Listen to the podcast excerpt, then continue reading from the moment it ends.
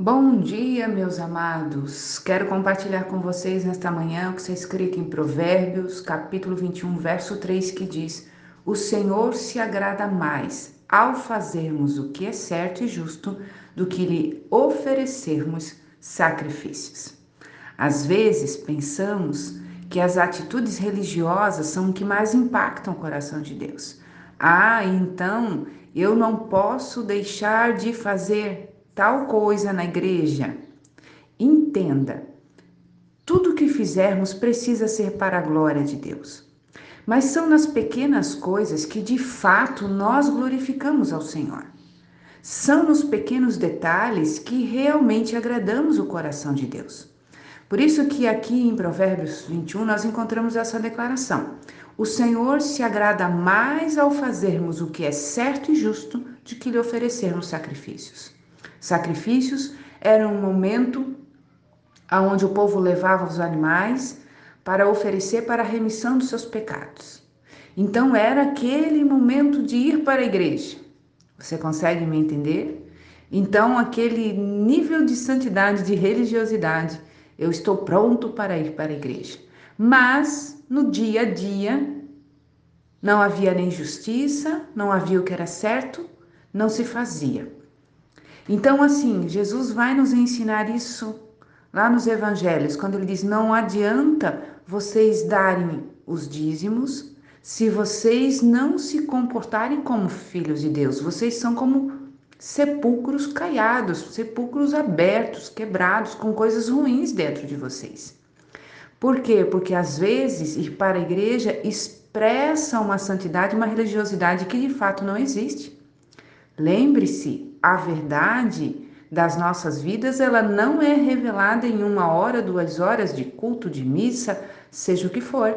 Na realidade, a nossa santidade, a nossa vida com Deus, ela é revelada no dia a dia. No dia a dia nós precisamos agradar a Deus e agradamos fazendo aquilo que é certo e justo aquilo que está nas nossas mãos para fazer, que fazemos com toda a força do nosso ser.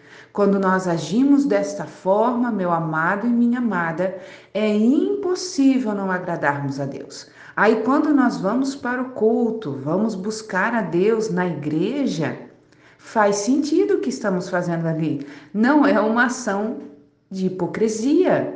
De fato, é uma continuidade daquilo que eu já estou fazendo durante a semana. Você consegue me entender? Quando percebemos que uma vida com Deus não é uma vida de final de semana, mas é uma vida diária, diária, as nossas atitudes elas precisam corresponder. Lembre-se, o céu nos contempla diariamente. O céu contempla o nosso coração todos os dias, em todos os momentos, durante as nossas 24 horas.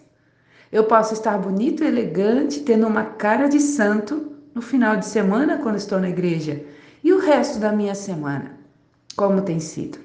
Se eu quero agradar a Deus, eu preciso fazer aquilo que é certo e aquilo que é justo.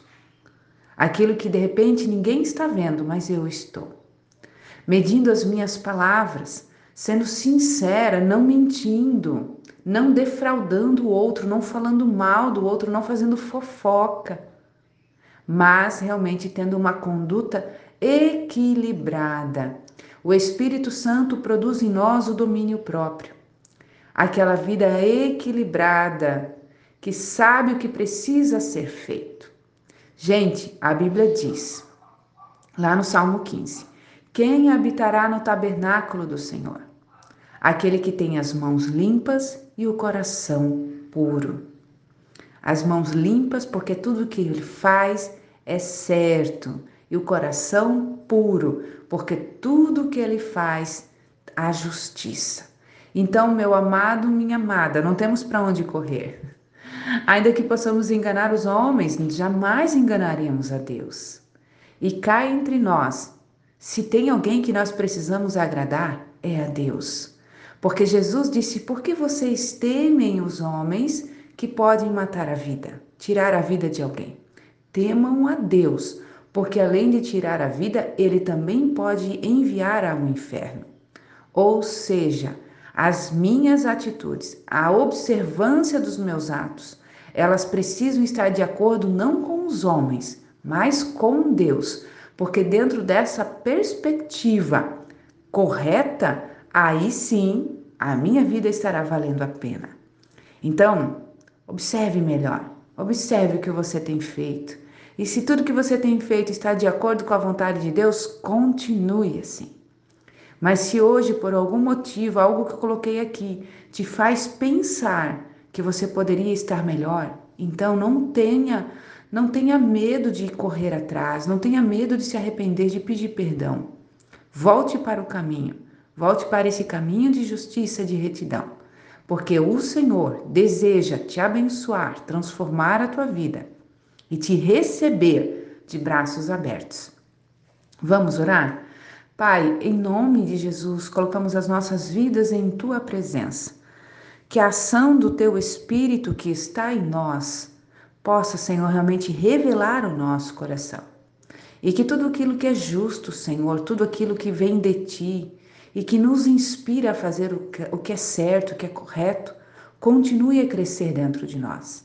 Mas tudo aquilo, Senhor, que não está de acordo com a tua vontade, que não te agrada, Pai, seja removido do nosso coração. Que nós possamos dar essa abertura, porque nós queremos fazer aquilo que te agrada. E fazer o que te agrada é aquilo que é certo e aquilo que é justo. Para que quando chegarmos na igreja, Senhor, e levantarmos as nossas mãos, tu possas receber a nossa oferta através do nosso louvor, através da nossa ação de graças a Ti. Em nome de Jesus, que Tu venhas trabalhar em nós, Espírito Santo, revela se algum caminho mau, para que possamos caminhar em Tua santidade. Assim nós te pedimos e nós te agradecemos. Amém e amém, Jesus.